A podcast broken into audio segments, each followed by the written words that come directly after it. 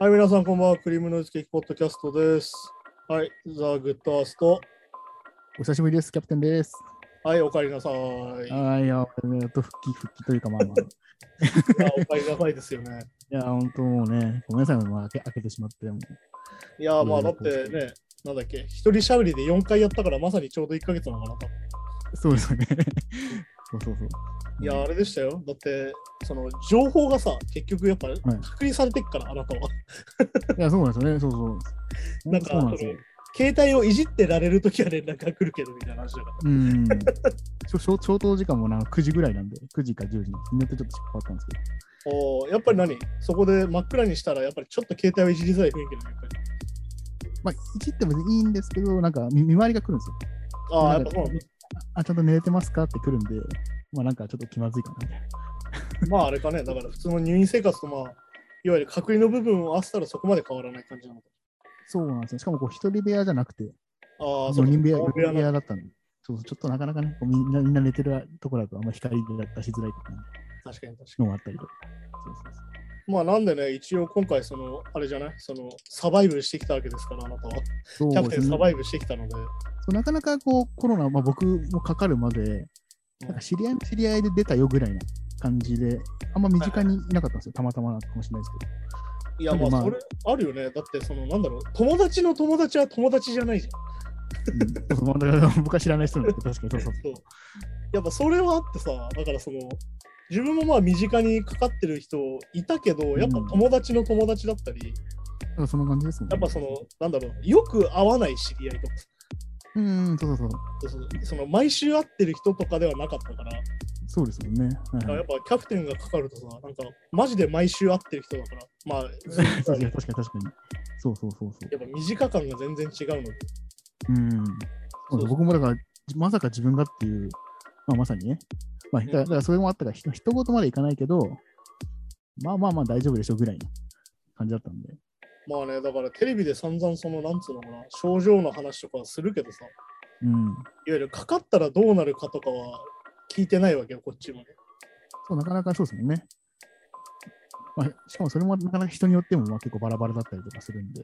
そうそうそう。だから、なんだろうな、それこそ家族がさ、俺の場合、その、コロナじゃねえかなってなって、その検査しますってなった時も大騒ぎだったの、結構。あ、はいはいはい。その、なんだ、最初その行きつけのさ、そのかかりつけのあれか、医者に電話かけて、はい検査したいんですけどって言ったらさ、あのうんすぐできないっすけどみたいな。すぐ結果出ないっすけどいいっすかみうん、ああ、そうだったんですね、その時は。うん、その俺のかかりつけの医者はね、その、はいはいはい。えっと検査をして、検査キットで検査して、うんえっと他の大学かな、その検査する大学に出して。病院に出して、その結果返ってくるまでは隔離になりますってなるわけ。ああ、そっかそっか。そうするとさ、仕事に行けなくなるわけよ、2、3日。そういうことですよね。うん、で、陰性だろうが陽性だろうがそれだけ。そういや陽性だった場合っていうことを考えると、そうね。だから、これで何でもないですって言われたら、本当になんか無駄に2日休むみたいな話な扱いになっちゃう。うん、確かに。で、なって、うちはだから大急ぎでなんか他でできねえのかなみたいになったら、まあ近くにそのうんでかい大学病院があって、うんそこに、だからそのかかりつけの医者の、えっと、受付の人かな？なんかがその、そこに電話してみたらいいっすよみたいな。うん。じゃあ対応してくれるかもしれないんで、つって電話かけたら、まあ一応その日のうちに予約が取れて、おお、よかったですね。で、その日の3時間後、その、えっと、検査した結果が出ますよっていうのが一応できて、ほうほうほうで、まあその日のうちに結果が出て、その時はまあ陰性で安心みたいな話だったんだけど、うん。でも逆に言うとさ、これでこんだけ大騒ぎなわけよ。まあまあそう、そうですね。まあ陰性で、はい。えっ、と、陽性だった場合は保健所からみたいなさ、あ、そうそうそう、まさにそんな感じ。そうそうね。ってなって、で、しかもなんだろうな、あの PCR 検査の料金がまあ差があるわけよ、場所によって。うん。なんだっけな、そのかかりつけのところで、なんか5000円みたいなの言われて、あそんなもんかみたいな。はいはい。で、大学病院行ったら実は3000円でみたいな。あ、僕その僕3000円でした。で、なんか場所によって違うんだよね。だからなんかすげえとこはさ、うんなんか下手と3万円とか出てて、え すげえな。相場が違う。結構相場が違う。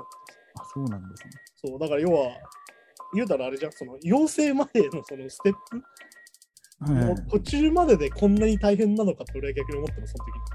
あーああとまあ PCR のやり方もなんか何種類かありますもんね。うんまあ、あの唾液とあとな鼻の奥グリグリ鼻とかっのやつとか、ね。ていうのもあるから、だからそのかかったらどういう手順なんですかみたいなのも知りたいんだよね、逆に俺は。うん、そうそう。なんでまあ、もちろんね、これ、ささっき言ったように、こうまあ、地域とか、うんかかった時期とかによって差があるかもしれないですけど、まあ、一応まあ、今回僕の、まあ、コロナ体験記じゃないですけど、うんうん。まあ、ちょっとね、参考になればなっていう、はいはい。あくまで僕個人のななっちゃうんですけどね。そうそうだから、で、まあ一応、うん。はい、まあ、まずだから聞きたいのがさ、その、まあだから具合悪くなるわけじゃん、最初。そうですね、はい。そういうこれがまずまあ。どんな感じだったのかっていうのを。そう。で、あそれもなんか、普通に朝起きて、うん。なんか体だるいじゃないけど、うん。熱っぽいなみたいな感じがあって、まあ、それに熱測ったら、その時37度7分とか、おー結構高いね。まあ、まあそう、そんぐらいで、いやー、でもこれ2日後、まあ僕ちょっとまあ、あアルバイト行ってるんですけど、ここに行くためにちょっと熱あって咳してたら、ちょっとまずいから、ちょはいはい。っとあの発熱外来ああ、はいはい。まさにそ。こに電話して、で、まあ、PCR 検査も受けれるってことだったんで、まあ、普通にそのまま病院自分で行って、で、普通にまあ、検査を受けて、で、まあ、その時も体調全然、ちょっと熱あるかなぐらいで。全然、全然万全だったんで、あ、これは陰性だなと。陰性証明書で手に入れ、そう手に入れば、まあ、多少なんか咳き込んでたりしても、働けるなみたいただ別に文句言われないだろうけど、な。あ感じで行って、そしたら次の日の昼ぐらいに、まあ、電話かかってきて、ーうん。まあ、陽性ですと。な なんで、もうあのもう今の段階からもう公公共交通機関の、まあ、まず何も使わずに、とりあえず自宅に保健所から連絡までいてくださいと。ああ、待機なんだね、まずね。もう待機になって、でえっともう、その時はまだ元気だったんで、別に。微熱ぐらいで。そうなんですよ。だから、ええと思って。そしたら、まあ、その日の夕方ぐらいですかね、保健所から連絡来て、あ、もう陽性者になったので、あの、とりあえず自宅待機でお願いして、ままで、またなんか、保健所から後日連絡行くので、それまではあの家から出ないでください。で、本当言われて電話切られたんですよ。で、だからまあ、どうしようかなと思って、まあ、とりあえず食料だけ、まあ、そそのふうに Amazon で、なんとなく、まあ、てかね、まずその段階で急にさ、家出るなと言われてる飯がみたいな話だけど、本来いや、そうそうそう、今日の飯どうしようかなと思って、まあ、食欲も全然あったんで、その時に。それだからある意味ラッキーだったよね。そうそう。でも Amazon で、まあ、置き配にしてもらって、うん注文してって感じで、で、まあ、それでまあ、なんか2日3日ぐらいは、うんまあ、そんな感じだったんで、微熱ぐらいの。で、体動くし、普通にパソコンやいじったりとかしてたんですけど、まあ、その後ぐらいから結構、まだ熱熱もちょっと上がってきて、あれだったもんね。だから最初俺に LINE でさ、陽性になりましたわ、みたいなさ。あ、そう、その時はマジ元気だったんですよ。だからなんなら、つ次の日、なんか咳がひどくなかったら、ポッドキャストやりましょうぐらいの。そう、だからそう、このポッドキャストがだから最初俺が一人になった最初の回がそのあたりそうそうそう。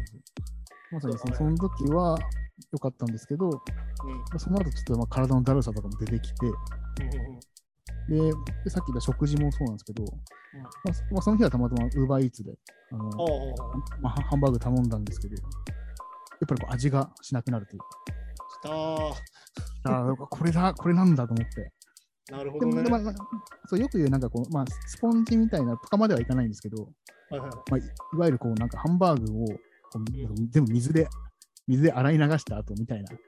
まあ美味しくないですけどあ洗ったやつを食ってるみたいな。みたいな感じのなんか味というか、あだからハンバーグっていうのはギリわかるけど、なんなんかまあまあ、その、美味しい味はしないみたいな。まあだから本当にあれだね、味覚症状が薄くなってる感じじゃない？本当にねそうそうそうそれはやっぱ出て、でじゃあそれもあれなんだね。じゃあその最初いきなりなるっていうよりは本当に徐々に出てくる。徐々にそそう、そんな感じですね。なんか、全然初日とか2日目とかも全然普通の味してて、うんうんうん。そうまあなんか4日目ぐらいですかね、なんとなく。はいはい。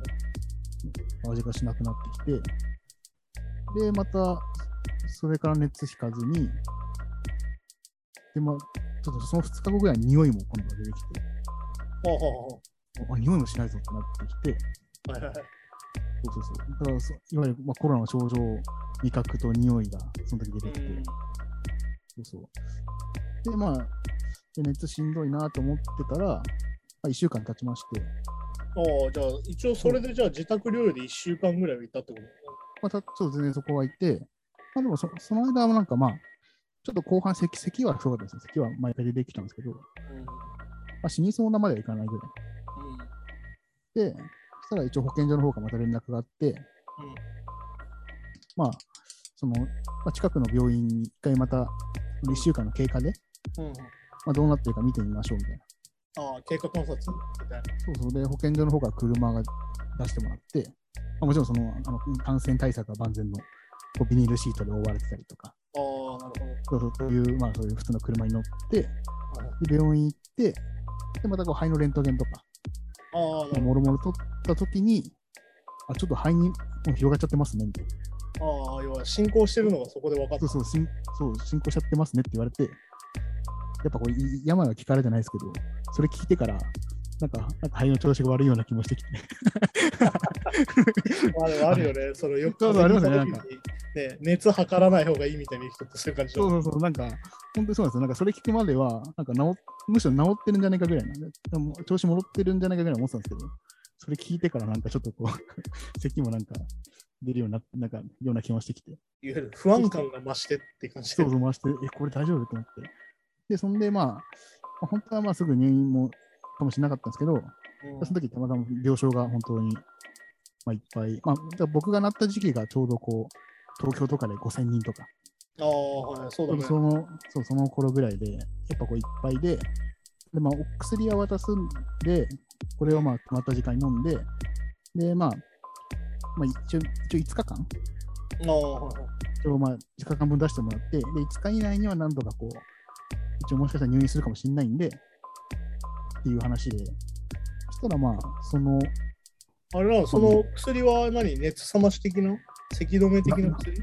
えっとね、それがあの、いわゆるステロイド系の薬ってわかります。かああ、はいはいはなんかいわゆるそのはは肺の免疫力を一回ちょちょっと止めるじゃないですけど、い。うん、そうするとまあ広がりが遅くなるみたいな、なるほど。なんかそんなそんな説明されたんですけど、でそれを、まあ、飲んで、それとあとなんかそそれの副作用が出にくくなるような薬を1うんうん個飲むみたいな形で、で、まあ、それで自宅でいたんですけど、うん。そやっぱその、それを聞かされたからか、その、その後なんか、まあ気分的にもなんか、俺やばいんじゃないかなっていう気持ちになってきて、まあだからね、自宅療養の一番はこれだよね。結局、不安感をどうするかみたいな話だもん。そうなんですよ。その、しかも僕今、まあ、一人暮らしなんですけど、まあ、別に自宅が病院なわけでは当然ないので、ですよね。だから好きなんか別に好きなもん食って、好きな時間に寝たりしてたんで、ちょっとやばいかなと思いつつ、あれなの、あ三日後の酸素濃度測るやつとかは別にもらったりしなかっあ、それも、あそれもらいました、それもらいました。それもらっって、そぱそれももら渡されるんだね。れはなんか毎日だから保健所に報告するんですよ。ああ、そそれなるたたそれも本当に数値異常なくて、ああ、そうなんだね。そうそう熱だけ、熱と咳だけだったんですよ。うんうんうんそれはもうずっと異常なかったんですけど、なんかその、それで病院行って、で結局3日後ぐらいに、また保健所からかかってきまして、あの病院あの、受け入れ先見つかったんで、まあ、今から30分後ぐらいにその向かわせるので、それまでに準備してくださいって言われて、急だな。本当急で、で、なんか僕も僕も、あ、はいって言って、そのままでも保健所も多分忙しかったんでしょうけど、電話切っちゃって。だから何日入院するとかも聞いてなかったんですよ。ああ、だからあれなんだね。本当にだからその、柳さんがなった時点で、その病床がいっぱいだから、とりあえず自宅にいてくださいってことで、いわまあそうそうそう。ゆるその急変して悪いっていうよりは、なんか経過観察して良くないなってなって、そうなんです、そうなんです。じゃあもう空いたら即入院しましょうっていう流れだった。まあその流れとしてはそうです。え、じゃあさで、30分で何すんの？逆に聞くけど。だから、なんか、その着着替えとか、歯ブラシとか、なんか用意しといてくださいねぐらいな感じだったんで、まあと、とりあえず家にある着替え、まあなんか、まあ1週間あればいいかなと思って1週間分だけ入れて、はいはいで、歯ブラシと、ぐらいな。そしたらまあ救急車来て、はいはい一応なんか、あの、ななんですか、担架っていうんですか？ああ、はいはい。あれあれで来てくれたんですけど、まあ僕あ歩けたんで、ああ、ストレッチャーね。あストレッチャー別に乗らなくても乗らなくても行けたんで、そのまま歩いて行って、で今日救急車も初めて乗ったんですよね。あマジか。そうなんですよ。本当に、本当に僕、その、なんか病病病院に縁ご縁ご縁がなかったというか、本当にそういう人生で、まあ、いいことだけどね、それはね。いいことなんですけど、入院も本当初めてだったんで、よはい幼稚園の時に1日だけしたぐらいの記憶にないぐら超、超健康児ですね。そうですよ、こうめちゃめちゃ健康児ですね、完全に。そうなんですよはいはい。逆にその、なんかその病、だからこそその自分が病気になるって思うと、なんか、想像ができないみたいな。ちょっと気持ち的に不安になったりもするんですけど、まあ確かにな、入院したことなくて入院するってのは超不安だよね。そうなんですよね。しかも、なんかその、もちろん、休館みたいな感じなんで、うんなんか説明とかも全くされずに、とりあえず、とにかく病院病院行行きましょうみたいな話でしょ。行きましょうみたいな感じで、で、乗って、まあ、その市がやってる病院うんうんうん。のとこに、まあ、まず行くわけですよね。で、行って、で、まあ、本当行ったら、もうなんか、えやっぱりこう、あ病院だからこう、他の施設よりやっぱりこう、コロナ対策とかも万全の万全みたいな、まあだから本当に隔離用の施設だからね。隔離用の施設で、スタだから救急車から降りたら、うん病院のスタッフさんがまあ4、5人出てきて、でままずエレベーターを除菌始めるんですよね。ああ、なるほど。そうそう。もうまボタンから何から全部拭いて、そしたら、あ、どうぞ入ってくださいって言って車椅子一応乗って、はいそのまま入って、そしたらもう、なんか受付とかも全くなく、直で病棟なんですけあなるほど、そっかそっか。ど。そうそうそうそうそう。直で、とりあえずまあ、一回、一回ちょっと病棟、病室行きましょうって言って、病室にまあ、案内されしてもらって、で、そんで、まあ一応荷物だけ置いて、うん。そうそう、そしたら、ちょっと一回、その入院する前にけん、けんもう一回、レントゲンってか、うんあの、なんか、あの、CT っていうんですかね。CT、はいはいはい。あれをやりましょうって言って、でその後また、まあ、移動するときもまたエレベーター全部拭いて。で、CT スキャンしたときにして、まあ、まあ、そのして、その時は結果わかんないんですけど、うんでその後病室戻った後に、その、まあ、主治医の先生みたいなのが来て、まあ、一応、なんかその、さっき言った、1週間経って、病院行った時よりは良くなってるけど、ああ、はいはい。うん。まあ、でも一応、まあ、重症化する可能性もあるので、そうそうだから僕は診断結果としては、一応中等症の2という、なんか、はいはいはい。何何かある後ろのでもい1個前のやつだよね。そうそうそうそう。っていう一応診断で、まあ、良くなる前に入院しましょうってことで、はいはいはい。まあ、点滴と、なんていうか酸、酸素のなんかあるじゃないですか、マスク。あ初めてつけたんですけど、あれで、まあ、ちょっと安静してましょうみたいな。うんうんにはなったんですけど、本当にもう、それつけてるときは、でもまあ、僕僕らがすぐ病院行ったことないんで、あんまり。入院も初めてだったんで、もうこれつけてる段階でなんかこう、俺はすごい今、生死、生死の境目なんじゃないかと。いや、まあでもね、やったことない人はそれはそうだよね。未体験ゾーンだけだからね、すべてが。そうなんですよ。なんかもう、いわゆる医療ドラマとか、なんかあそうはい映画とか、そういうのしか見たことなかったんで、なるほど、なるほど。これはやばいんじゃないかな、みたいなぐらいに思ってたら、まあ、なんだかんだ2日後ぐらいにもう一回、こう、血液検査と、うん。まあ、熱と脈と血糖値と、まあ、いろいろ測ってくれて、はいはい。そしたらもう、うん、なんか一応も測ったけど、異常ないですね、みたいはいな。もうもうほぼ戻ってますね、みたいじゃあ逆に言うとあれなんだね、そのもう入院のその前後で、一だから前の部分で一番悪くなって、な。そうそう、僕のピークピークは、だからその、一週間、その検検査でとりあえず見てみましょうの、行はいはい、った時が一番ピークだったっぽくて。なるほど、なるほど。そうそうそうじゃあ実質その入院してからは一応そのなんか急に悪くなったとかそういうことはそんなになかったんもう全然なかったです。もうなんならもう徐々にもう治っていく一方で。だ。はいはい。まあそそれはね、ある意味ラッキーっちゃラッキーかもしれないな。いや、まあでも本当ね、それはちゃんと入院したからなのか、いや、絶対それはありそうだよね。だってさっき言ったさ、不安になるわけじゃん。いや、もうそうですよ、そうですよ、自宅ですからねえ。医療で費ないし。実際あれじゃん、自宅療養1週間してる段階では悪くなってたわけだから、あ、そうそうそうそうそう。やっぱ精神的な方って結構でかいと思うんだよね、やっぱり。結構やっぱね、でかいのかなとか思いつつ、ありますよね、やっぱり。うん、俺さ、あれなんだよ。だから、結構さ、胃腸が弱くてさ、年1回ぐらい胃腸炎でぶっ倒れたりするんだけどさ。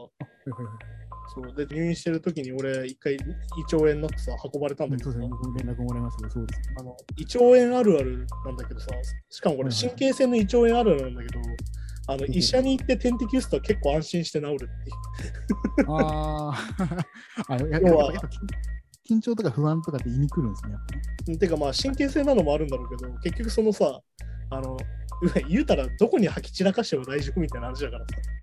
うん、ああ、まあ、病院ですからね。何かあったら助けてくれるみたいな安心感があって、結構そこで収まるときとかもあるから、絶対多分そういう要素あると思うんだよ、多分。うん。なんか、大丈夫ですか？みたいな。生きてますか？っていうのをいちいち確認してもらえるみたいなははいはいはなんかもう家にいると、俺、このままもうやばいんじゃないかなって確かに思 絶望的になりますよね、確かに。しかもなんか、日常の中に非日常入ってくる感じあるじゃん、要は。いや、そうなんですよね。本当にそうそうそうそう。え、なんで俺家の中のなんか普通に廊下でぶっ倒れてんのみたいなさ。だからまあまあ、本当そんな感じで 俺なんで今ここでよなんか床で横になってんのみたいになるじゃん、しんどい時。なりますよね、やっぱそうそう。そういう時やっぱ病院に行くっていうのは結構大事なんだってやっぱ思うんだよ。で、しっかりまあさっき言ったみたいに検査できるからさ、やっぱね、数値で出るって大事だよ。うん今僕これぐらい具合悪いですって一回言ってもらえるって結構大事な気がして。うん。だからやっぱ自宅療養がどれだけしんどいかってね、やっぱそういうところだと思うそこはだから病院行った方がちょっとまあ楽にはなったんですけど、し。うん。最初の2日3日、本当病院行ってよかったと思って、いや、まあそうだよね。本当にまあ安心感というか、まあ、実際に先生が良くなってるよって言ってくれ、まあ、良くなってるよって言ってもらえたら、確かになって思うように。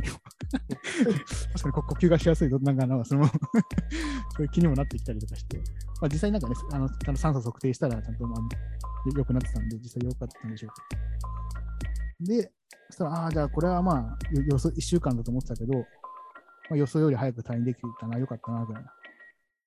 感じで思ってて、で次の先生が来たときに、まあちょっと、まあ、まあ仕事とかもあるんで、まあ、どれぐらいで退院できるか、ますかみたいな。僕的にはもう、あ、あさってぐらいですよ、ぐらいな感覚だったんですよ。うんまあ先生からまあ、まあ、コロナ入院なんで2週間ですって。まあだからあれだよね、ウイルスが完全にその、ま、まかない状況になるまでは、いわゆる症状関係なくいなきゃいけないってやつだよね。だから、いわゆるインフルエンザとかと同じ状態だよ、多分。みたいな感じですかね、もう。まあ、あとまあまだまだこうなんか重症化になるリスクもまだこうゼロじゃないんで、うんうんまあ、そのその期間は薬飲み続けてもらういつあったらするか分かんないし、みたいなね。そうそうそうそう、そんな感じでしたね。うんうんうんで、まあ2週間、その時はまあ、はあぐらいだったんですけど、もう急に来たんで、何も暇つぶし暇つぶしの道具も何も、スマホぐらいしかなくて、ではいはいはい。ここからどう、どう過ごそうかなと思いながら、もはや瞑想だよ、そんなの。そうなんですよね。で、しかも、まあ、多分これ本当あのコロナと特有なのかもしれないですけど、まあ結構ね入院とか聞くと、まあ、こうまあ、点滴とかつけながらだったら、うん、ちょっと出歩いたり、売店行ったりとか、まあ、なんか中庭散歩したりとかって結構できるって聞くんですけど、コロナ患者は、病棟の部屋から出ちゃいけないというか、まあね、隔離対象だもんね、要はね。そうなんですよ、ね。部屋どころか、もうベッドの上から動かないでくださいぐらいのなるほど、なるほど。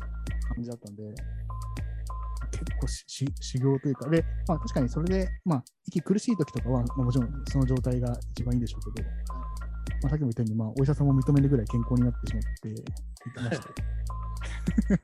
じゃああれなの、やっぱそのトイレとかさ、そういう時にしか動けないって感じ、そう、トイレにしか動けないんですけど、まあでも、まあ、4人部屋でトイレみんな使うんで、そんなちょトイレも長時間入れないじゃないですか。うん。だからすぐにして、もう、あとは部屋にいるだけという。そのなんだ、あれなんだっけ？なんかそのトイレとか行く時にも、なんかその、あれなのその消毒されながら行くみたいな感じなの？あ、いや、その、なんか病室の中は別に大丈夫なんですけど、もうじゃあやっぱり、こう、その中だけで完結するようになってる。そうですね。そうそうそうそれだけで完結。で、歯磨くとこも、まあ、そのトイレのトトイレのなんか向かい側にあるみたいうんうんな。反対側にちゃんとあって、その病室からは出ちゃいけないって感じです。そうそうそう。だあれからそのシャワーとかはどうなの？シャワーはなんか予約すると、まあ、1日1回だけ、まあその、なんかその看護師さんがついて、はいはいまあ、シャワーの部屋まで、まあ、シャワーの部屋も近いところあるんですけど、うんうんそこまで行けるんですけど、その間も、一切壁には触らないでくださいと。もう厳重に言われるんですね なるほどね。で壁。壁とかシャワーの扉にも触れないでください。うんうんうんで、シャワールームにまあ入れてもらって、でガチャって閉めて、でまあ着替えとかだけ置いて、うんで、シャワーは、まあ、しかもシャワー、しかもシャワーもね、あれなんですよ、まあ、まあ、病院だからしょうがないですよ。まあ、僕行ったことなかったんで、うんぱめちゃめちゃぬるいですよね。やっぱこう、熱いお湯でこう、なんかこう、心拍数とかみパッといけないたいなことにはからならないってことね。そうそうそう、本当にこう、シャワー入ってる感じにもならないぐらいの。えで、まあ、そうそうそう。で、一応洗って、で終わったら、なんかその、ナースコールじゃないですけど、そういうので呼んで、ーそしたらまたこう扉も看護師さんが開けてくれて、で部屋までまた、まあ触れないでくださいね、みたいな感じで。そうそう。部屋まで本当だから、だからもう、だから、まあまあまあまあね、今ちょっと言い方あれですけど、本当にもう手手をこう前に、まあ、手手錠じゃないですけど、もう触れないように、壁とかに触らないように行くわけですすごいね。やっぱそれぐらい徹底するもんなんだね。それ本当まあ、やっぱりまあ病院っていうとこもあるんでしょうけど、すごい徹底ぶりで、でまた部屋に戻って、お疲れ様ですみたいな感じでした。そんな毎日は、だから健康な状態で2週間ぐらい。ああ、そっか。要は、経過観察に入ってから比較的元気だったせいで、いわゆるマックス、マックス暇な状態が10日みたいな話だった。そうなんですよね。だからもう頭も冴えてて、体も本当は動きたいぐらいな、なるほどね1。時間ぐらい散歩したいなぐらいな感じですけど、なかなかそれもできずにという。まあだから逆に言うとあれだよね、コロナ、コロナのせいで精神がおかしくなるのの違うやつみたいな。いや、でもそれが本当に、うんあの、まあ、精神がおかしく実はなりまして、はいはいは1週間過ぎたぐらいですかね。い。なんかもう、あもうもう心身とも1週間経ってるんですよ。より健康なはずなんですね。うんはいはいはもうコロナのあ毎日薬も飲んでますしね。いうん、要は食事もちゃんと出るし食食事も飲んでるし、もう健康体のはずなんですけど、なんかめちゃめちゃこう、気持ちが不安定なんですよ。ああ、なるほどね。そうなんですよ。なんかこう、最初はまだどなんかこう、まあ、いろいろスマホいじったりして、まあ、気分転換できたんですけど、うん。なんかその気分転換もできなくなってきて、まあ、まあ、いわゆるこうネガティブなこな、なんていうか、反数思考っていうんですかね。なんか僕もその時調べたんですけど、うん、まあまあそうなるよな。うんそうそう、まあ別に、まあ別に、そんなに考えることじゃないけど、やっぱりこう、ネガティブなことをずっと考えちゃうみたいな。まあだからあれだもんね、そのある意味さ、その現実世界と隔離されちゃうわけじゃん。自分の生活とさ。で逆に言うと、この後ちゃんと戻れるかだってある意味不安なわけじうん、あ、そうそう、それもありましたね、確かに。ゃん。だからそういうのも考えるとね、そりゃ、そりゃそうっていうか、それは不安にもなるよなと思う。うん、そうそうそうそう。それがなんか一気に襲ってくるじゃないですけど、うん何やってもこう気晴らしにならなくて、もうはいはい1時間がめちゃめちゃ長く感じるんですよ。いやーまあそうだろうな。だってね、てかもう今の人はね、スマホないと死んじゃう人種になってしまっているし、結局なんかその無意識に何かをいじるみたいなことになってるじゃん、今みんな。そうなんです、そうそうそうそう。それもそうです。だからそう考えるとやっぱりあの本を読むとかってどれだけ能動的な行動なんだとか思うもんね、最近。うん、うん、そうですよね。なんか永遠動画は見てられるけど、本とかって永遠は見てられないし、読もうと思えて読まないから。そうそう、やっぱりなんだかね、こうエネルギー使いますしね。うんそっか、だからそういうのも一切、だからあれだもんね、さっき言った30分で支度しなわけだから、そうそうそう、だからまあスマホ1台だけしかないんで。あ、まあ、じゃあ充電器はほぼ着替えのみで行ったってことでしょ、やっぱり。そうそうそうそうそう、着替えのみで行っちゃったんで。まあでも逆にね、これでなんかプレイステーション4とか持ってこられてもな、みたいな話だし、ね 私、一応ね、テレビはあったんですけど、まあ、繋げるかどうかわかんない。うんだからそういうことだもんね、結局その、なんつうの、その自分の生活圏から30分で出てけって話になるから、うん、そうそうなんですよね。だから本当にね、緊急というか、だから本当に見つかった瞬間、ね、本人としてはしんどいわけだしね、体としてもそうそうそうそうそうそう。思考回路も多多分正常にはちゃんと働いてないだろうしね。そうですね、まあ、その時はまだね、熱もありましたしね。じゃあとりあえず文庫本持ってとか SF の何々シリーズをとりあえず全巻持っていくかみたいになんないもんね、やっぱそうですね。だから、この時、まあ、ちょっとね、入院経験とかある人だと、あ、入院でこんな感じだから、こり。うしとこうとかすぐに出てくると思うんですけど、まあ、やっぱ入院経験、まあまあ、そのありがたいことなんだけど、健康体でなかったんで、まだあれなんだね、じゃあ逆に言うと差し入れみたいなこともできないんだ、やっぱそうなんですよね。もう面会も一切禁止で、り。はいはいはい。差し入れとかも当然もちろん。ダメまあ、なんだ。ただなんかそのか看護師さんに言えば、そのなんか、1階の売店とかで、ああ、まあ、はないんかこう、まあまあ、まあ、お菓子だったりとか、まあなんかそういうのは買ってきてくれる雑誌とか、ああ、はい。そういうのは買ってきてくれるんですけど、なるほどね自。分では選べないんで、あ、そういうことか。なんか、ま、漫画がいいですか、雑誌がいいですかぐらいなもんで、まあでもね、漫画がいいですか、雑誌いいですかその漫画の域だとだいぶ広いわけじゃん。まあそうなんです。しかもなんかそのジャンプとかサンデーとか、ね、別に毎週見てるわけじゃないとなかなかね。週刊誌っていきなり読んでもダメだもんな。だそうなんですよね。そうそうそう。もうそういうのしかないらしくて。ってね、いきなり東京リベンジャーズの一巻とかだけ買われても困るし、もう変わる逆に続きになっちゃう逆にね、ゴルゴ13の200巻とか買ってこられてもよくわかんないし、なんならゴルゴの方が読み切りだから読みやすいかもしれないけど、あ、そうか、読み切り、あ、そうか、その差はありますね。読み切りかどうかという。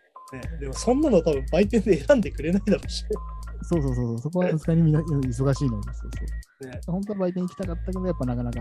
うんいけないわけだもんね。そうだよな。だから、雑誌だっつったってな、そんなおじさん、おじさんジャーナルとか読まないしな。そう夕刊誌とか持って変わってこられても困るしみたいなね。うん週刊文集もな、みたいな話。そうそう、まあ一応、だから雑誌はいいですって言って、やっぱね、病院食がちょっと少な少なめというか、まあ、まあまあまあ、あれですからねあの。カロリー計算された食事が出ますから。そうそうそう。まあ、だから病気の時はそれがいいんでしょうけども、復帰しちゃったら、普段の食生活から考えると、少なすぎて、少ねえな。もう看護てかもう看護師さんも言ってきたんですよ。なんか、ご飯足りますって。やっぱ足んない、全然足んないですって言って、売店でまあおにぎりだったり、まあ、サンドイッチなり買ってきてもらって、そうかそうか。それで、あの、じゃあ大盛りにしますねみたいな食堂的な話じゃないもん。そう、なかなかそうなんない。やっぱ栄養士の、その範囲内で。されたものがあるからね。そうそうそう。でやっぱあれなのコロナ、コロナにかかったせいで痩せるみたいなのは。でもやっぱ、ね体重、なんか最初測った時は、入院入院する時その時はちょっと減ってたんですよね。ああ、やっぱりだからあれだよね、そのコロナの症状を知り合いとかに来て、やっぱそのひどい時はいはい。はやっぱり全然ご飯空気にならないからすげえ落ちるみたいな。だから僕の場合、その食欲はそんな変わらなかった気はするんですけど、うんやっぱそのさっき言ったあ味。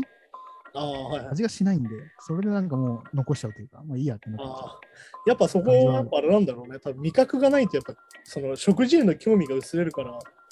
なんだっけ？だからそうあんまだからあんまいいか悪いか分かんないけど、一定期間だけ味覚カットできるとかだったら結構ダイエットいいんじゃないかなっていうぐらい。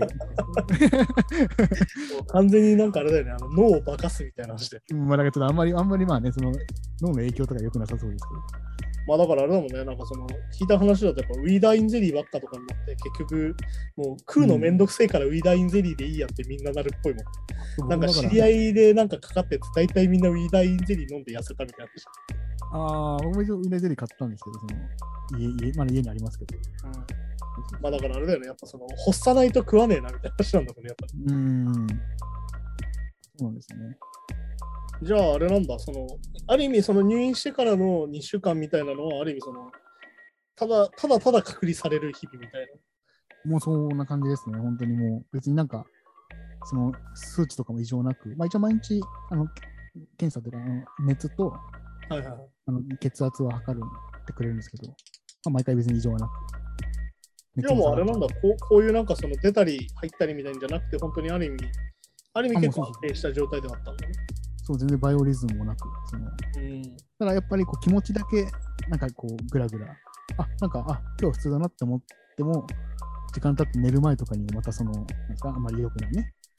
ことを考えちゃうみたいな。そう変な不安みたいなのが襲ってきたりとか。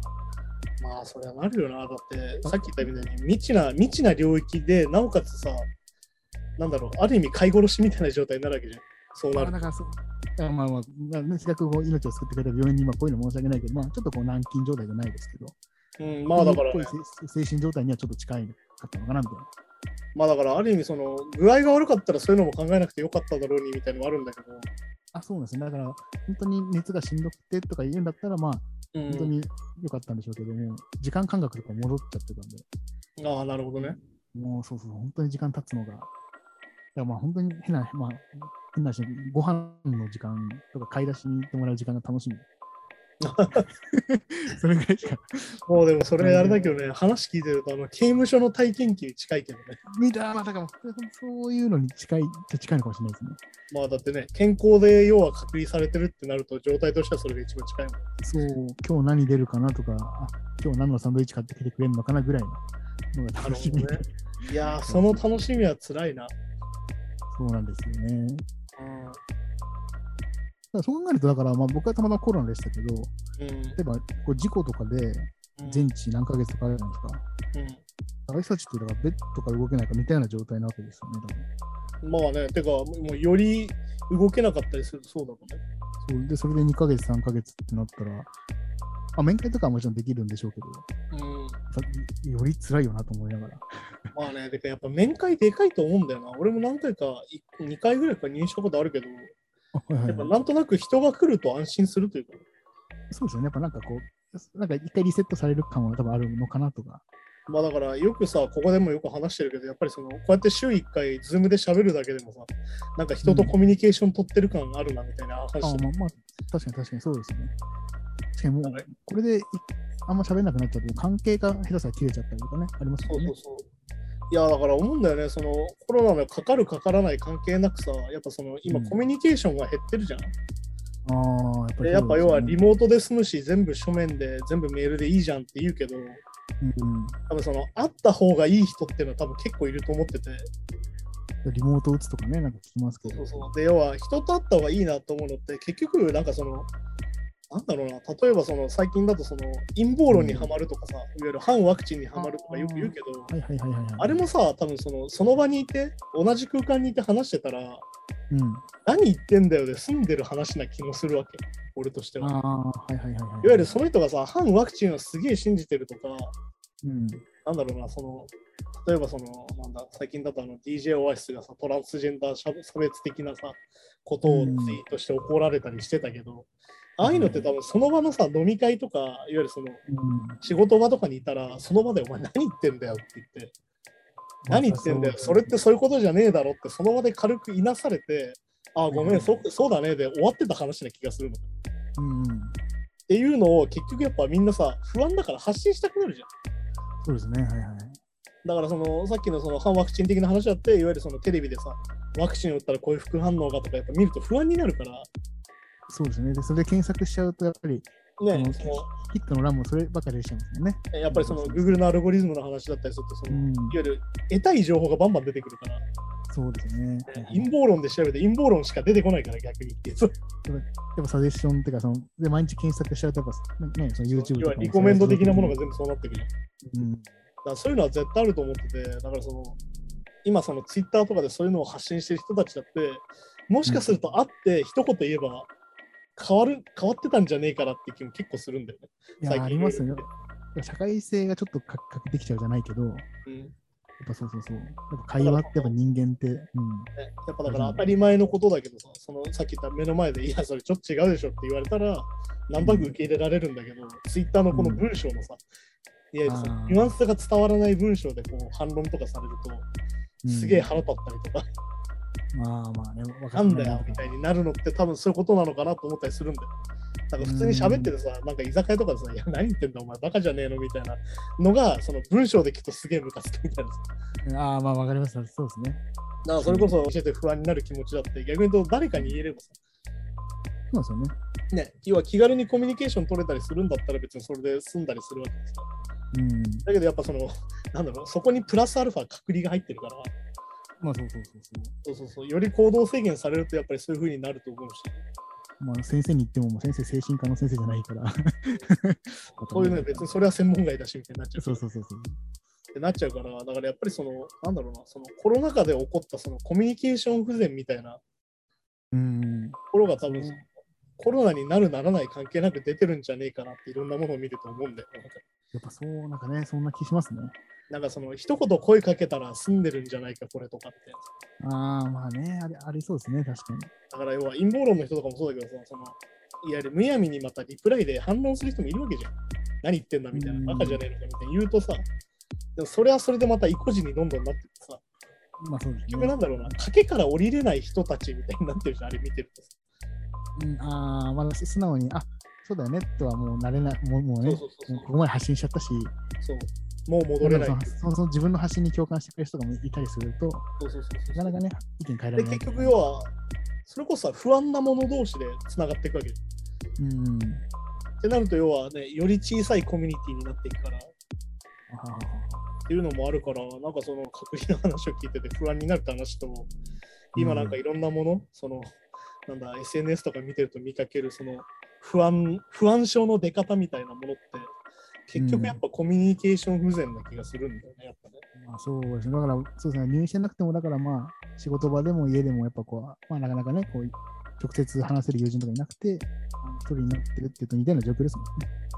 まあ、だからある意味あれじゃないか、その最初からよく話してたその陰謀論になんでハマるのかねみたいな話をしてる時のさ、にやっぱ仲間いないから仲間探しちゃうんだろうなみたいうん、ああ、本能的なもんなんですかね、意外と人間の。な。うんだからやっぱ精神的なものなんだと思うんだよね、結局ね。まあ、そのコミュニティをやっぱ、まあ、お金少ないから作りたいというか。だから結局やっぱりその、ある意味そのさ、その陰謀論にはまる人がさ、やっぱ社会的にうまくいってない人が多いみたいな話と一緒でさ、うん。俺がうまくいかないのは社会のせいなんだってなった時に、普通に社会で生活してる人は何言ってんのってなるわけじゃん、やっぱり。まあまあ、多くなさそうですよね。まあまあ、どうするでもその中でやっぱ同じくうまくいってない人たちは、いや、多分絶対そうだよなみたいな。ある意味そこで共感が生まれちゃうから、なんかやっぱそういうのにはまりやすいっていうのはある意味その病気？ある意味病気なのかなと思うしね。うん、うんまあそうかね。そうそうだからいわゆる不安症なんだなっていうのは思うよね。まあでもな、あれだよね。だからある意味ラッキーだったわけだね。その、その下手するとその自宅療養がもう10日とか伸びてたらさ、うん。もしかするともっと悪くなってたかもしれない。重症化し、まあ、わかんないですけど、してたかもしれないぐらいな感じです、そうだよね。やっぱ中等症2ではあるわけで、その入院してから良くなったとはいえね。そうそう、入院、だからその病院の段階では2だったんですよ。やっぱあれなの、そのさ、かかるじゃん。職、仕事とかの連絡とかってやっぱりもうあれなの。もうそれぐらいまで出れないっすみたいな話なの。でそれも分かんなかったんで、それ今、ちょっとよ様子見らしいので、まだちょっともうちょっと待ってくださいとか、ああ、なるほど、なるほど。そのそのしまあ、そのシフトの仕事もしてるけど、フリーの仕事うんとかも納期とかも全部ずらしてもらわないといけないんで、まあそうだよね。てか、要は、ぶっちゃけ確認されたらい何もしようがないもんね。その仕事全部飛んじゃうので、もう、まあ、いろんなとこ謝謝りてか、その、すいませんみたいな 連絡を入れつつ、みたい結局ね、なんかその、ね、あの今その感染者減ってるみたいな話でも重症者減ってないみたいな話もしてるけどさ、な。はいはいはい。ワクチンのおかげで軽症化してて、うん。なんか風邪だろうなっつって休まない人が多いんじゃねえかって話もあるし、ああ、そうですね。だから僕もなんか発熱外来行かなかったら分かんなかったんで、ね、やっぱそうだよね。たまたまその時時間あったから行ったけど、正直忙しかったそう忙しかったら行かなかったのかなと思うとちょっとね、怖いですね。うんだからそのね、その重症になるタイミングなんていうのは人によって違うわけで、やっぱうん。り。逆に言うと何にもならないでね、治ってる人もいるわけでね、あそうそうそうそう。ね無症状のまま普通に治ってる人もいるだろうし。うん。だからそこはやっぱあれだよね、その検査の拡充はしなきゃいけないよねってのは絶対そういうところだ。そうだからさっき言ったように、僕もじゃあ病気結構風邪弱いのかって言われたら、さっき言ったように、まあ、今回のが初めての入院ぐらい、うん健康体だったりもしますし、だからまあね、誰が治るか分かんないというか、本当に。いや、本当にね、そう考えると、てかまああれじゃない？そのそれこそキャプテンのその生活か圏内を考えるとさ、うんまあ言うたらめちゃくちゃインドアなわけじゃん。まあそうそうそう、そうなんですよね。家で仕事してますからね、基本。まあね、家で基本仕事してて、さっき言ったバイトしに行くときにしか外に出ないみたいな生活してたわけだから。そうそう、あとスーパーぐらいな感じで。だから、ちょその保健所にもやっぱ感染ルート聞かれるんですよね。ああ、はいはいはい。僕も細かく、あの、2週間前ぐらいから何しましたかって。基本的に別にどこもイベントとかも行ってないですし、うんうんだからこの日電車乗ってとか、この日チャリでみたいな。ぐらいの。だから、どうなんだろうね。そうなると、だから感染経路不明扱いになったから、多分そう、だからちょっと、うーん、なんか、まあじゃあ、特にそういう感染しそうな場所に行ってないんですね。はい、ぐらいな結論で終わったんですけど。まあそっか、今はね、もうクラスターをね、やめちゃったから、そういうのもあるんだよね。だから、濃厚、だから、まあ一緒に住んでる人とかいたら、うん。濃厚接触者認定みたいなのがあるんでしょああ、うけど、なるほど。なるほどまあまあ一人暮らしなんで、それもなくて。しかもまあね、バイトのシフト的にその一緒になった人っていうのは一応濃厚接触者扱いにならないぐらいの時間しか一緒にいないと思まあそうそうですね、前後30分ぐらいなんで。う。そうだよな。そう考えるとやっぱりあれだよな。そのだからある意味その、今回は入院できてよかったねなって、ある意味。まあ本当そうそうです。だから、たまたまかもしれないですね、本当にこれは。まあそれは本当に住んでる地域の問題かもしれないしね。いや、本当そうそうそうです。ねまあ、とはいえ、やっぱ僕も、まあ、一応3日間ぐらいはかかったんで、だよね。そうそういやーだってね、やっぱ生きてていきなり1ヶ月家から出なくなるみたいなことないからさ。いや、まあ、本当そうなんですよね。しかも自由に出れなくてってなると。しかもその、なんだ、そのさっき言った病気にかかって、この後どうなんだろう、俺みたいな状態なわけじゃん。うん、本当にそんな感じでした。いやーそういうの考えると、やっぱめちゃくちゃ不安だよね。そう。で、またこれが、まあ本当に結構暇、暇というか、まあ、やることない2週間を終えた後、退院して、まあ本当ね、シャバン、まあ、いただいるシャバンの空気じゃないですけど、ふざけたら、全然来たかったみたいな話だから、ね。そうそう、うわ右右に行こうと思ったら右に行けるんだとか。好きなところに来れる。そうそう壁も触れるし、柱も触れるぞみたいな。そうそうそうそうそれはまあ、もちろんベベタベタ触らなかったですけど。でもまあ、その後がまたね、今度、まあ、いろんな書類をまた書いたりとか、あー病床手当のあれを書いたりとか、まあ、それこそ仕事の穴埋めだったりとか、うんまた急に一気に忙しくなってきて。まあ、そうだよね、その退院しましたってなってから、じゃあすぐこういうふうにできるかってそういうわけじゃなかったわけだし。そうそう、なかなかまたこう、まあ、連絡して埋めてとか、いろいろやって。逆にそんなことしてたら、不安定だったメンタルが治ってきました。やっぱりだからあれだよね、その、あの、なんだろう、やっぱ社会の中にいると、そこはちょっとそうだ排除されるっていうやっぱこう電話したり会話したりしていくとやっぱ戻ってくるかなみたいな。短かったからいいけど、これやっぱり長くなっちゃってる人とかいたら、なかなか元に戻るのもね、難しかったりとかするんでしょうね。まあね、多分話聞いてると、やっぱりいらんこと考えるってことなんだろうね、やっぱね。いや、本当そうです。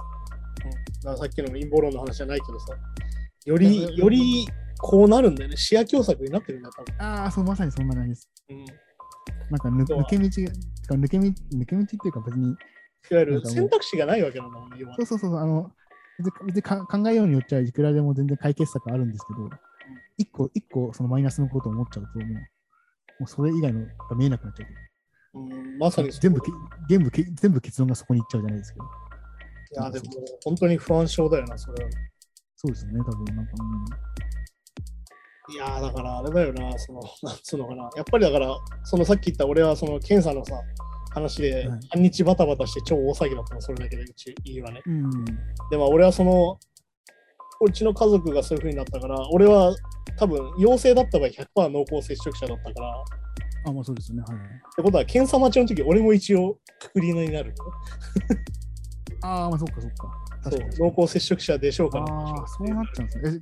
え、それ家族 5? でも、5人、6人でも全員って感じなんですかどうなんだろうね。うちはだから2人だからわかんないけど、はいはい。とにかくうちはもう、いわゆる可能性はあるからさ。まあそうですね。もしこれで、で俺がホイホイ出てってる間に、うん、ね、陽性でしたってなって、後から保健所でやって君、濃厚接触者だよって言われたら、今今もうそこで打ち合わせしてる人たちに移す可能性もあるわけだから。っああそう、そういう、なるほどね。てなるから、やっぱりだからね、どれだけやっぱ気軽に検査できる大切さみたいなのは絶対あるなと思う。うんで逆に言うとさ、俺が逆にその出先に出ちゃってたりしたら、あ、うんじゃあ出先でじゃあ PCR 受けて帰るわみたいなのもできるわけじゃん。いわゆる気軽に。ああ、そうですね。うん、じゃあ俺逆に今から PCR 受けてくるわみたいな。で、また30分後に結果が出てみたいな。で、はい、じゃあ、うんなんだ、ほ本当はだから無料がいいんだろうけど、まあ3000円とか払ってさ確認することはできるわけで。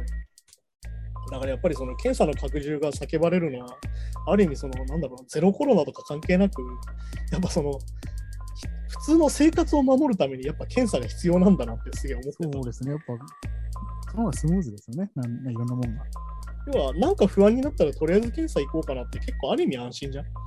うんうん、そうそうそうそう。で、やっぱなんかその、ワクチンもそうだけどさ、やっぱワクチン受けない人がみんな言うのはやっぱ副反応が嫌だからみたいんで受けないんだけど、ああ、ありますね。でもさ、したら分かるように、副反応ってやっぱりなんだかんだ2、3日なわけよ。そうですね。はいはいはい。で、したら分かるけど、丸1ヶ月飛ぶわけじゃん、スケジュールが。っそうなんですよ。本当に。てことはさ、だったらワクチン打った方がいいかなって俺は思うわけ、やっぱり。うん。そう僕も思いました。本当に打った方がいいかなと。ね。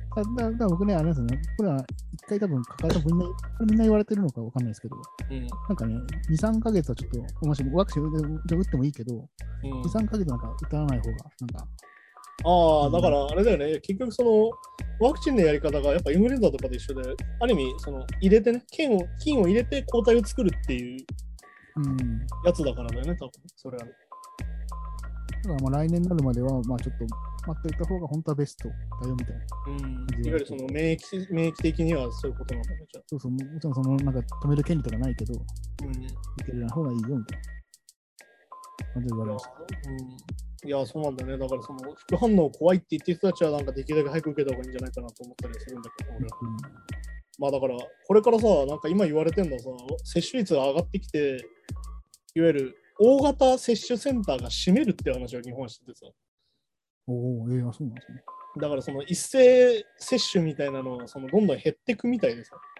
うん。ってなると、要は予防接種受けたいときに受けれなくなる可能性が結構高くて、年末以降の。だからそういう人たちに関してのケアとかどうするのかなってちょっと思ったりするんだまたなんかこう冬広、またね、ちょっと増えるんじゃないかっていうのあるじゃないですかね。ね。言われてるしね、まあなんかいきなり緊急事態宣言とか全部解除しちゃったけど、どうなるのかなって話だしね、正直。うん。だから、なんだろうな、かかって終わりってもんでもないじゃん。あ、そうそうそうそう。またね、わかんないですね。それこそ2回かかってる人とかいるしさ。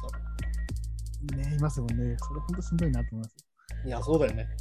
てか、しんどさしかないよ、そんなの。っそうそうそうまた隔離生活ですからね。て考えるとね、やっぱり対策していくしかないけど、やっぱり、だからさっき言った検査の気軽さってかなり重要だよね、やっぱり。うん、そうそうそう。本当それは思いますね。でやっぱさっきも言ったように、やっぱ保健所のが、まあ、逼迫してるっていうのもありましたけど、やっぱこう、毎回毎回電話、つながらないんですよね、そもそも。うん。要は、あれでしょ？あのチケット予約みたいになってるってことでしそう、本当チケットピアみたいな感じで なってて、で、だから、もう、あの、保健所から電話が来るときは、ょ。うん保健所の番号じゃなくて、非通知で来るんですよ。ああ、へえ。多分その、多分その、患者に、陽性者にでも連絡する回線みたいなのあるのかわかんないけど、うん。通知で来て、そうそう、そんで、まあ、熱と酸素濃度を教えてくださいみたいな。なるほど、なるほど。そうそうそうそんな感じでしたね。ねえ。なんか必須着去にしてる人とかは大変だじゃん。一回切らなきゃいけないんじゃん。まあ、そうそう、そうそうですよね。そうそうそうそう。まあだから本当にやっぱりインフラは減らしちゃダメだよね。うん、なんかちょっと、まあ、僕レベルでも思いますね、やっぱこね逆に言うとその、なってみないと実感ってないわけじゃん、逆に言うと。保健所の世話になることほとんどないからさ、日頃は。う。そうそうそうそうそうでもこういう時やっぱり足りないんじゃダメだもんね。まあだから結局ね、この10年間ですげえ減らしてたわけだから、日本は。うん。こういう時にやっぱ出ちゃうよなって思っちゃうよな。それこそね、地震だってまた次いつ来るかわかんないんだしね。うん。そうですね。つけがまたちょっとないけど。なんだっけ、大阪市でさ、水道を民営化するとかやってたじゃん。あ、やってます。なんかね、はいはい。で、ニュースになってて、やってたらさ、あの民間会社がさ、計算したらさ、いやー、あれですわ、どう考えても採算取れないんで、撤退しますわってなったってニュースを今日やっててさ。おいしなくてよかったですね、じゃあ。てか、だからさ、って、民営化するってことはさ、儲けが出ないと民営化できないわけだよ、本来。だから、あ、朝飯さん。あの、なんかこう、実質値上げじゃないですけど、はいはい本当はこう、安全のためにフィルター1個、2個あるものを、まあ、いいやつで減らしたりとか、なんまあかそういうのありそうですね。下水、下水の処理とか。あの、あれじゃん、みずほ銀行のさ、ATM トラブルもそれだっていうじゃん。いあ、そうなんですね。わゆるその技術技術者を減らしてたみたいなさ。ああ、なるほど。いわゆるこの人数本場かけなきゃいけないのに半分ぐらいでやってて、で、結局トラブった時の対応する人も足りてないみたいなさ。ああ、それで、やっぱりその、注意勧告で見てきました。そう、完全にもうあのシステムの安上がり感が今の木彫りにみたいな話ですよ。うんまあ、結局やっぱり儲かる儲からないで計算しちゃいけないものってやっぱいっぱいあってさ、世の中に。そうですね、特にインフラ、まあ命にかかるものとかはね。ね、インフラはもう絶対だし、だからあとなんだ、いわゆるその教育的なものとかさ、はいはいはい。ね、大学とか図書館とかさ、はい思うよね、だって図書館の本を全部買ったらいくらなのみたいな話だけど、でも逆に言うとその本がさ、いわゆる無料で読めるってことがどれだけ文化的に豊かなのかみたいな話だし、いや、本当そうですね。確かに確かに。なんかその減らしちゃいけないものってあるよねっていうのがこのコロナ禍で余計に分かってる。そうです。何も削れ、まあ、コストカット、コストカットだと、ね。結局損しちゃうというか、まあ、ね。コスパ最高みたいなさ、コスパカット最高みたいに言ってたけど、いやいやもう、なんつうのかな、貧乏ちゃまくんみたいになってるわけじゃん、要は。あ 半分、半分。ね。半分裸みたいなさ、もう見えるとこだけでいいから壁とかみたいなさ、見えないとこいいんだよ、壁とか作んなくてっつったら、そこからただただ入ってくるみたいな。そう。そうそうそうそうそう。はいはいはい。ね。そういうのも考えると、本当になんか、このこのコロナ禍で逆に言うと見えてきちゃったみたいな。多分今までか、うんもうずっとそうだったんだろうけど、なんかより可視化された感はあるよね、やっぱね。ら要はなんかあの、地震が起きるまであの耐震基礎が分かんないじゃないけど、うん、なんかこう鉄骨抜いて安く上がりしちゃったら地震で崩れちゃったみたいな。やっぱそういうことだよね。だからやっぱ日本みたいな国に住んでる限りはやっぱりインフラ重要ですよね、みたいな話だから。そうですね、やっぱり。ね、なこと言ったらね、この水の民営化なんてね、もう20年前ぐらいにヨーロッパが失敗してるわけで、なんで今更やんねんみたいな話だからね。うん。なんかどどっかだと民営化して、失敗して、こ公営に戻したんだよね。フランスでしああ、そう、フランスかなんかはそうだね。てかあれだからね、それこそ007のジェームス・ボンドの敵でそういうやつがいたから、ょ。ああの水のインフラを掴むやつがいたからね。あ、なるほどネ敵バーですね。そうそうそうそう。なんだっけネバーノットイナフかなんかの確か敵はそんなやつだったね、確か。北朝鮮かなんかのやつだったけど、どう見ても。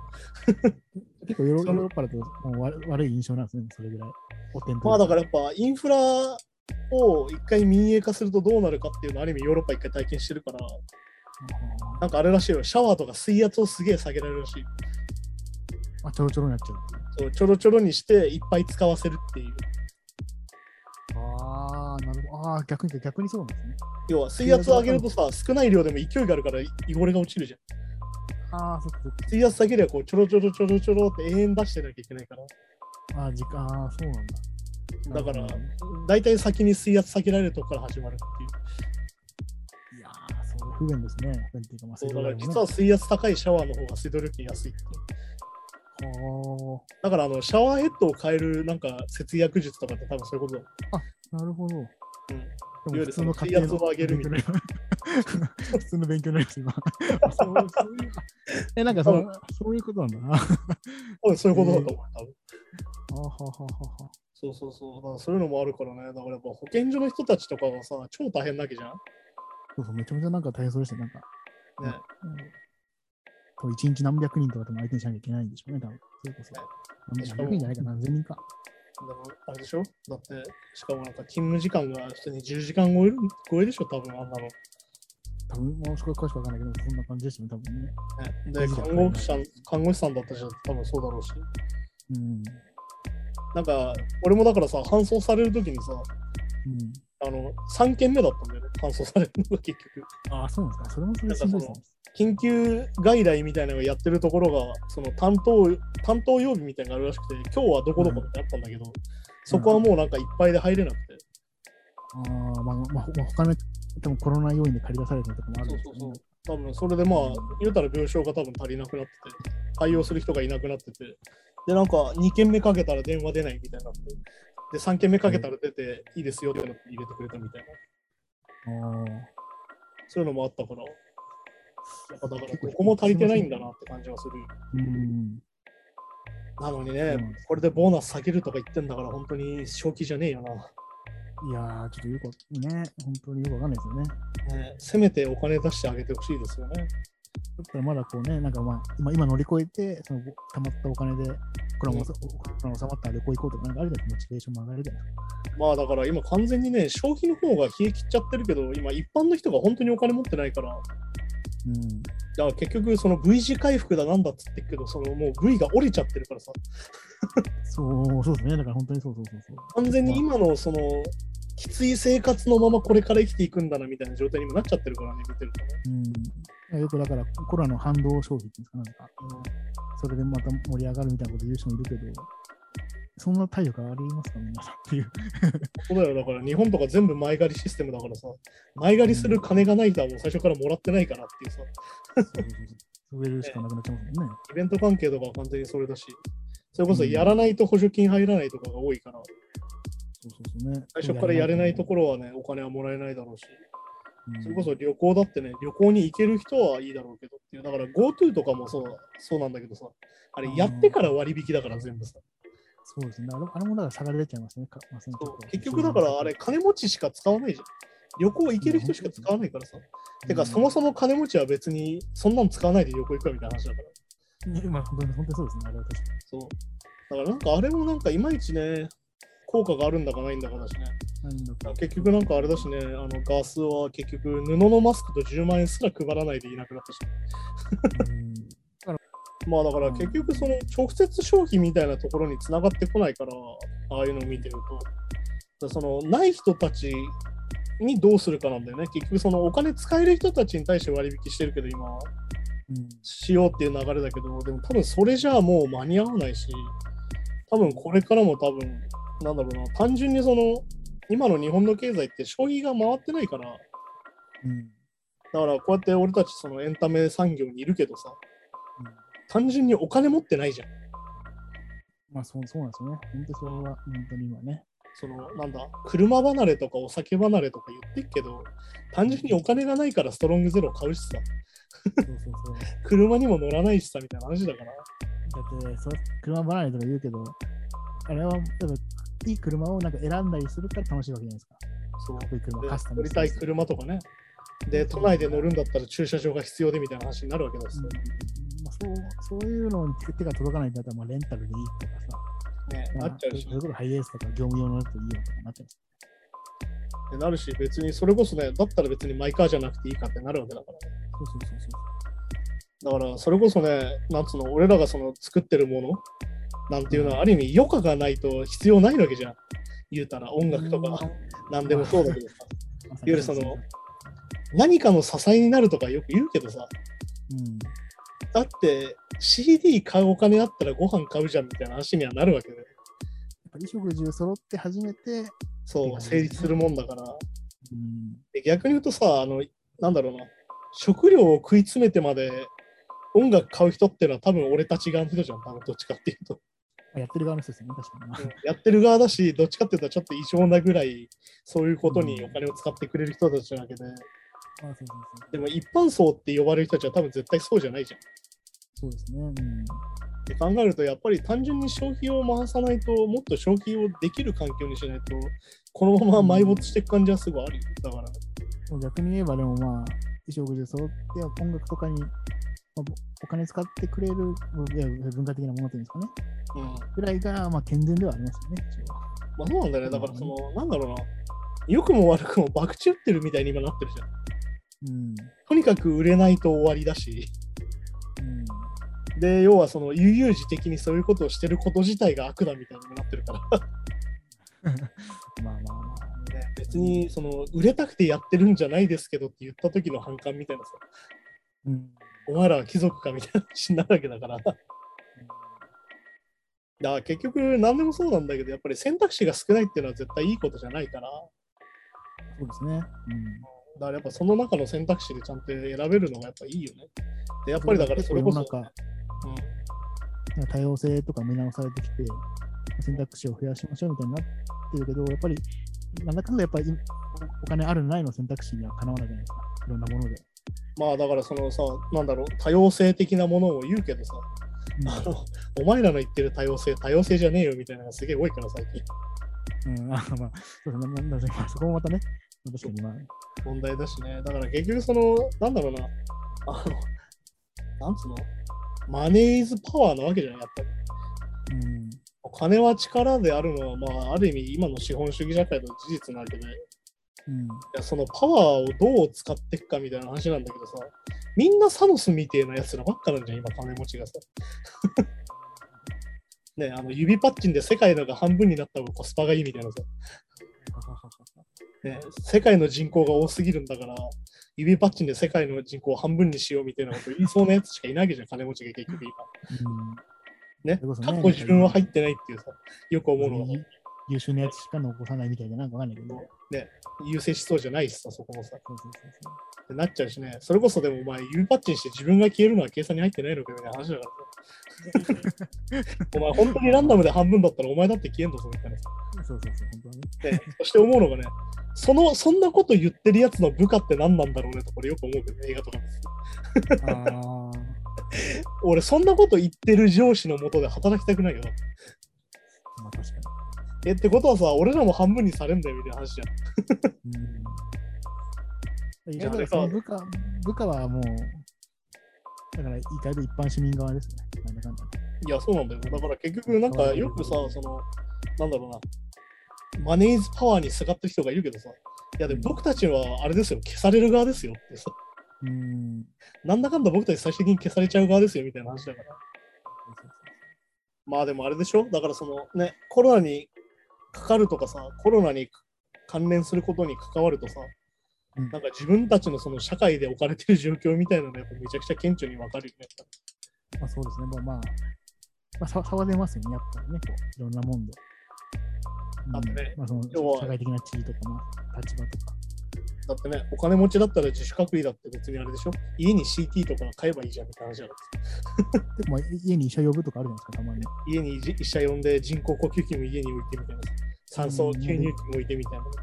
できちゃいますしね。ねそういうやつらは別に自宅療養でいいじゃんと思うけど、まあ、あとこう医者に知り合いがいて、うん友達で相談できるとか。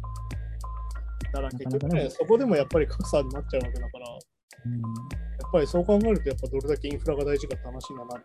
やっぱこう生活がし自然に回るっていうこといかにね 大事というか。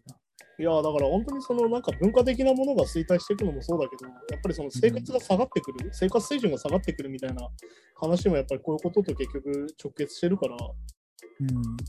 やっぱりそのなんだろうな、よく思うんだけど、その政治に興味がないとかよくわかんないとか言うんだけど、みんなうん。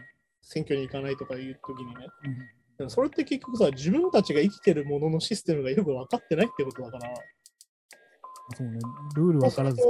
なんだろう、なんかあった時に自分が死ぬかもしれない可能性を結局消さないで生きるみたいな話でさ、うん。まあでも選挙行ってないからしょうがないかとはならないじゃん、やっぱり。まあそう、まあそうですよね。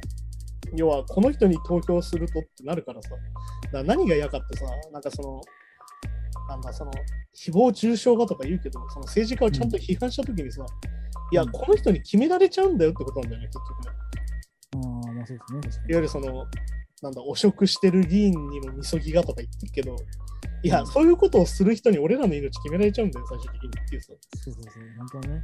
そうですね。確かそういうところもあるからね、やっぱり最終的に選挙に行こうみたいな話になるかに。うん。ら、ね、コロナは、コロナは風邪じゃないし、ちゃんと選挙に行こうみたいなさ。うん。今週もこの辺にしようかなと。そうですね。